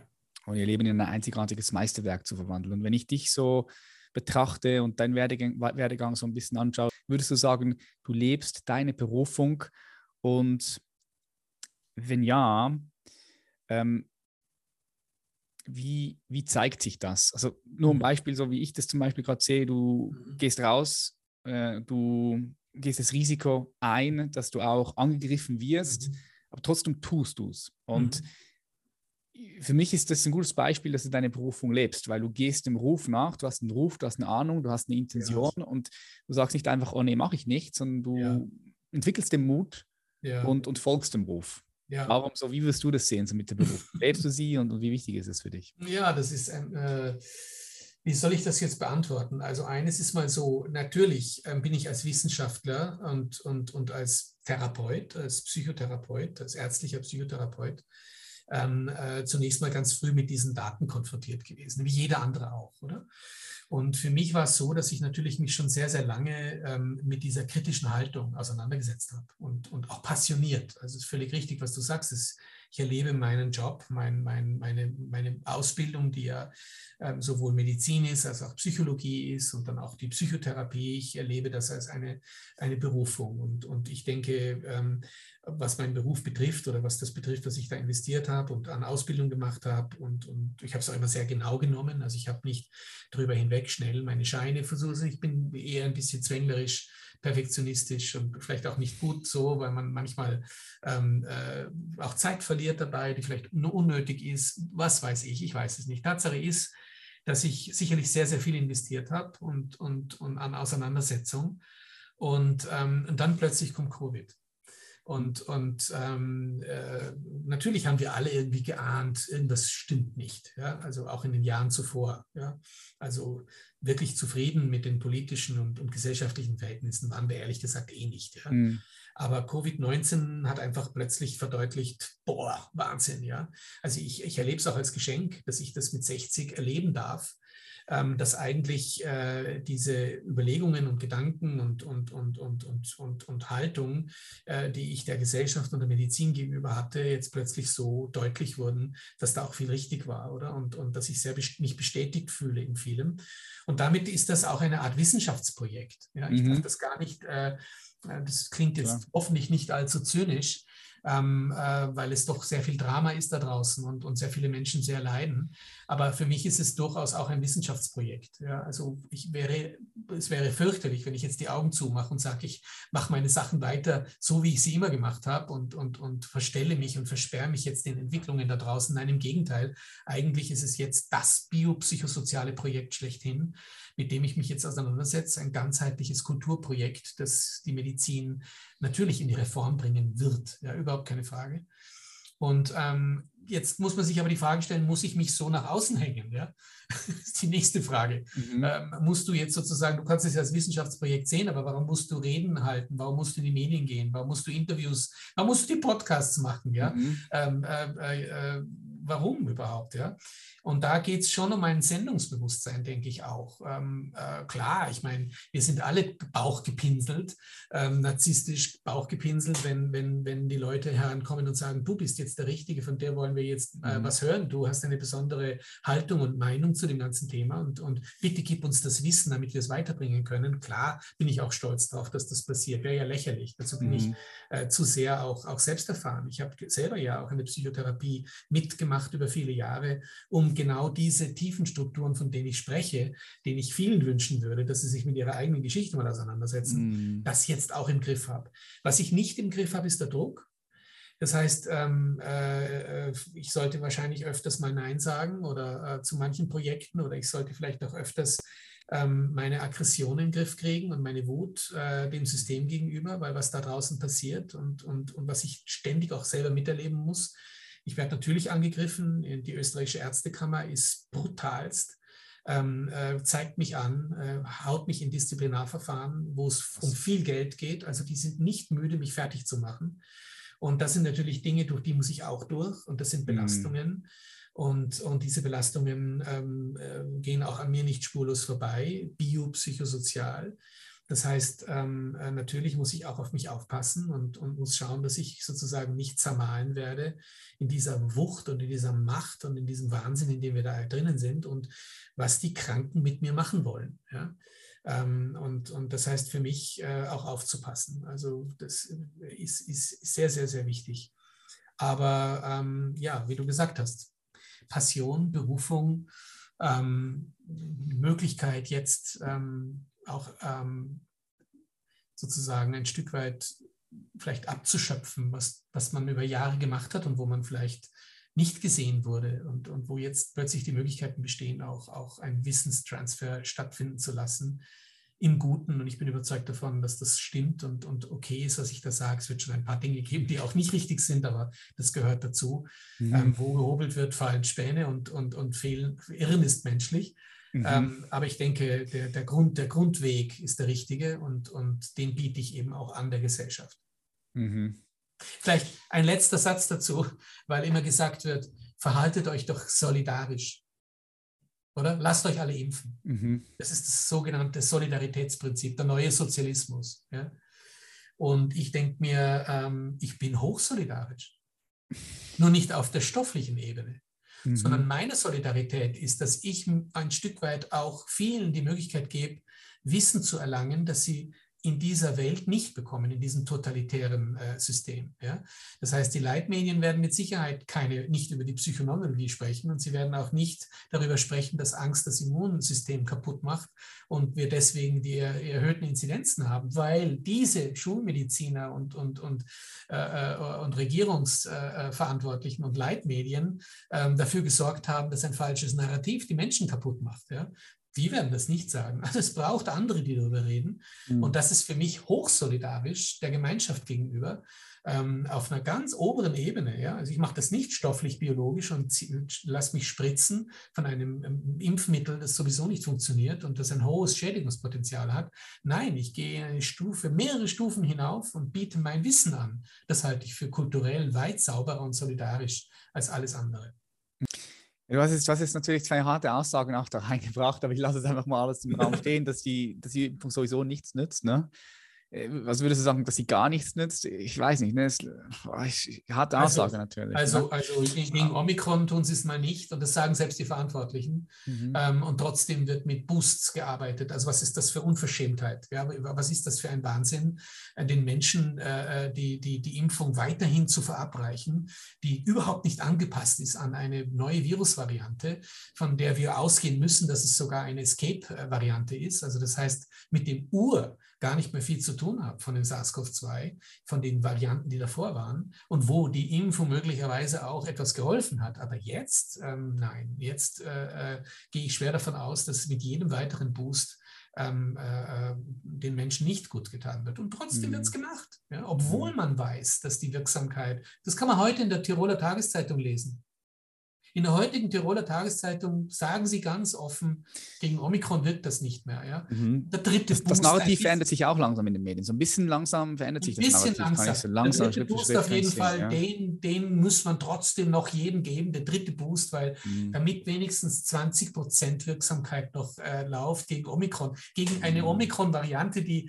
äh, äh, nicht mehr so pathogen ist und die aber höchst infektiös ist. Ja, Entschuldigung, dann lasst euch doch bitte infizieren. Mhm. Es ist, ein, es ist komplex, weil schau, es ist auch so, ich als Laie da, ja. ich, ich, kann die wissenschaftlichen Studien durchlesen, aber es ist auch so, ja. es ist super schwierig als Laie da durchzublicken, ja. weil du hast, du, es kommt darauf an, was, was für Informationen du hast, von welchen Quellen hast du das. Was ich einfach sagen kann, ich, ich, ich, kann, ich kann alles sehen. Also ich habe ich habe ja. Leute gehabt, die haben Covid gehabt, gar nichts gespürt. Ich habe Leute gehabt, die, die haben schon krasse äh, Symptome gehabt, aber die ging auch alles gut. Dann habe ich jemanden, kenne ich. Ich zum Beispiel. Ja, jemand, der im Krankenhaus war. Ich kenne niemanden, der gestorben ist. Ich kenne. Leute, die äh, Impfschäden haben und mhm. Leute, die Leute kennen, die Impfschäden haben. Ja. Äh, aus, bei mir aus der Familie äh, mhm. ist auch, äh, auch etwas äh, passiert. Ja, also es, ich, ich kenne alle verschiedenen Perspektiven. Ich habe alle auch selbst irgendwo mit, miterlebt. Das ist halt ja. schwierig so. Und, und ich kenne auch zum Beispiel Leute, die haben sich dreimal geboostert und ja. haben auch trotzdem noch Covid bekommen. Ne? Aber dann sagt man dann, okay, dann hast du jetzt keinen schweren Verlauf und hättest du dich nicht dreimal geboostert, dann hättest du vielleicht einen schweren Verlauf gehabt. Es ist, es ist verrückt. Ja, aber du kannst das Narrativ, aber pass ja. mal auf, du kannst das Narrativ umdrehen und kannst sagen, hättest du den Boost nicht bekommen, wäre dein Immunsystem so fit, dass genau, es jetzt genau, kannst du, ja, kannst du, kannst und dadurch, du, ja, dass kannst du. Das dritter Boost, mhm. hast du so schlechtes Immunsystem, dass du krank genau, bist. Genau, genau, sehe ich auch so. Ein anderes Narrativ, aber es ist so. genauso erlaubt. Ja? Sehe ich auch so, ja. Es ist erlaubt, diese Narrative da auch in den Raum zu stellen, das finde ich wichtig, ja aber die kommen ja irgendwo in gewissen Plattformen gar nicht zum Ausdruck. Und wenn sie zum Ausdruck kommen, dann werden sie noch äh, ähm, gelöscht. Ne? Das ist schon äh, krass. Ich denke, so äh, einmalig in der Geschichte. Aber darf ich dich, darf ich dich ja. vielleicht unterstützen in, mhm. einer, in einer grundsätzlichen Sichtweise? Ähm, das, was du siehst in deiner Umgebung, das zählt. Deine eigene Wahrnehmung, ja, das ist auf was willst du dich sonst verlassen? Also deine und alles das, was du mir jetzt gerade erzählt hast, ja. bestätigt dir eigentlich sehr viel. Ja? Da brauchst du keine großen Studien. Ja? Das mhm. heißt, du, du brauchst nur die sozialen äh, Alternativmedien, die dir auch andere Ergebnisse präsentieren und vor allem dein eigenes tagtägliches Sein und die Menschen, mit denen du in Kontakt trittst und die dir Dinge erzählen äh, und wo du siehst, dass es zu Problemen geführt hat und wo es eben nicht so wirksam ist. Eigentlich mhm. bist du eh schon der Fachmann, indem du einfach die Augen aufmachst und eben nicht verblendet bist. Aufpassen. Mhm. Und eben nicht so verzerrte Wahrnehmung hast, weil du so Angst hast und weil du so disturbed bist und so weiter, dass du das sagst, naja, das wird wahrscheinlich irgendeinen anderen Grund haben, aber mit der Impfung hat das nichts zu tun. Du bist ja so rational noch fähig, dass du Dinge siehst und sie zusammenbringen kannst und damit kritisches Denken hast, was so, so viele nicht haben weißt du, ich kann verschiedene Perspektiven nehmen und die in meinem Bewusstsein herumjonglieren. Es wird halt dann schwierig, wenn du dich mit der Geschichte, die dir erzählt wird oder die du auch selbst glaubst, wenn du dich mit der identifizierst. Das heißt, wenn du dich mit deiner Perspektive identifizierst, dann bist du halt sowieso lost, weil da ist kein Abstand mehr zwischen ja. der Geschichte, der Perspektive und, und dir selbst als, als der Beobachter, als das Bewusstsein. Und das dann jetzt schon schwierig. Äh, äh, Covid ist existent. Ähm, es betrifft vorerkrankte Menschen, die in, mit großer Wahrscheinlichkeit alt sind, aber es betrifft auch vorerkrankte Menschen, die nicht so alt sind. Und die können auch sterben dran. Und ähm, wenn es dann ein Mittel gibt, das schnell äh, äh, in die Welt gekommen ist und, und, und, und die Technik es ermöglicht hat, vielleicht diesen Menschen äh, zu helfen und, und, und in, mit einer Impfung oder mit einer Injektion ähm, äh, die Möglichkeit zu geben, vielleicht nicht so schwer an Covid-19 zu erkranken und zu sterben, ja, dann kann ich das total nachvollziehen. Ja, und dann kann ich auch sagen, es ist ein Segen der Medizin, dass es die Möglichkeit bietet, einer mhm. bestimmten Gruppe, einer kleinen Gruppe, ja, an, an, innerhalb unserer Weltbevölkerung ein Instrument zur Verfügung zu stellen, wo die Natur, die nicht mehr greift und nicht mehr die Kraft hat, äh, dieses Virus zu besiegen, mit technischen Mitteln unterstützt wird. Da habe ich kein Problem damit. Mhm. Aber liebe Freunde, das sind 0,12 Prozent der Weltbevölkerung. Und daran verdienst du nicht viel als Industrie. Mhm. Das heißt, es wird verlangt sein, dass du das entwickelst für diese 0,12 Prozent mhm. und zufrieden bist. Nur, sie sind nicht zufrieden. Und, und äh, entsprechend wird jeder geimpft. Und, und, und sogar Menschen, die Rotznasen haben, wenn sie Covid-19 haben. Okay?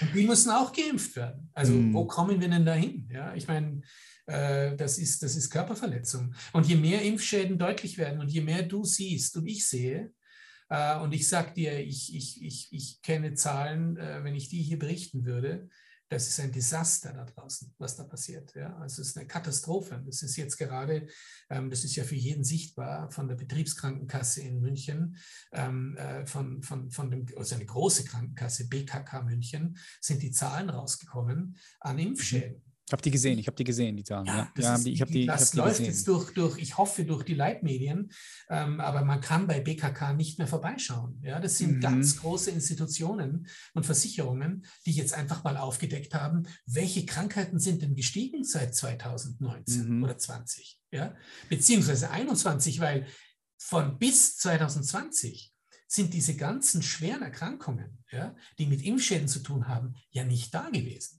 Das heißt, jetzt gibt es die Zahlenabrechnungen. Und jetzt wird mhm. deutlich, da sind Krankheiten angestiegen in einem Ausmaß, ja, wo man sich fragen muss, wer hat denn diese Krankheiten verursacht? Und der einzige Faktor, der plötzlich gekommen ist in die Bevölkerung, ist die Impfung. Mhm. Das ist der einzige Faktor, den unterscheidet zwischen 2021 und den Jahren davor. Und jetzt haben wir plötzlich unglaubliche Zahlen an Krankheiten und die hören nicht auf und werden wahrscheinlich immer mehr. Und ich denke, die Bevölkerung wird das jetzt hoffentlich zur Kenntnis nehmen, dass da was passiert da mhm. draußen, das mit Sicherheit mit Gesundheit nichts mehr zu tun hat. Hm. Ich denke, die ganze Aufarbeitung, das geht jetzt noch fünf Jahre, zehn Jahre, also ja, wahrscheinlich lange, schon. Lange. Ja, also, ja gut, ähm, du, vielen herzlichen Dank.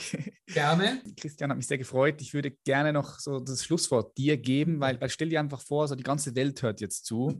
7,8 Milliarden Menschen und es wird alles übersetzt in derjenigen Sprache, sodass das, was du sagst, auch wirklich tief in ihnen ankommt. So, was würdest du da gerne noch mit hm. ihnen teilen? Ich meine, du kannst, wir können auch, auch nochmal das bildlich darstellen. Stell dir vor, du hast die letzten eine Minute, zwei Minuten deines Lebens und du gehst gleich in Ruhe und Frieden, hoffentlich mit einem erfüllten Leben. Und du hast nochmal die Möglichkeit, jetzt allen Menschen nochmal noch mal was mitzugeben. Was würdest du da mitgeben? Also ich, ich denke, dass ähm, bevor ich jetzt anfange, von Komplexität zu reden, weil ich mir wünschen würde, dass, dass, dass wir rauskommen aus diesem linearen Denken, aus dieser Einfachheit äh, hinein in, in, in, ein, in, ein, ähm, in eine Demut der Komplexität des Lebens gegenüber und, und ähm, auch entsprechend äh, komplexes Denken zuzulassen und, und, und Auseinandersetzung, würde ich sagen, eigentlich äh, wäre mir am allerwichtigsten, dass es die Möglichkeit gibt, für jeden Menschen sich mit seiner eigenen Konfliktbiografie auseinanderzusetzen wir kommen von woher und, und ähm, die einen haben es besser getroffen und, und haben mehr Gesundheit mitbekommen über Generationen und dann gibt es eben auch Menschen, die das nicht bekommen haben. Und, und ich würde mir sehr, sehr wünschen, vielleicht sogar auch, dass das ganz früh passiert, dass auch Kinder so im Sinne einer Präventividee, einer Präventivmedizin oder einer, einer Präventionsidee ganz, ganz früh eigentlich mit sowas ähm, in Verbindung auch kommen, dass ähm, äh, sie sich mit ihrer eigenen Biografie kritisch auseinandersetzen. Und das natürlich in Verbindung mit Profis, mhm. weil ähm, wir lügen uns gerne in die eigene Tasche und unser Unbewusstes kann das sehr gut uns sozusagen an der Nase herumführen. Also wir brauchen ein Gegenüber, wir brauchen einen Beziehungspartner, der möglichst gut ausgebildet ist in dieser Form. Und ähm, ich glaube, das ist das, was ich mir am meisten wünschen würde, eigentlich aus der jetzigen Situation heraus, sich von diesen Konflikten zu autonomisieren.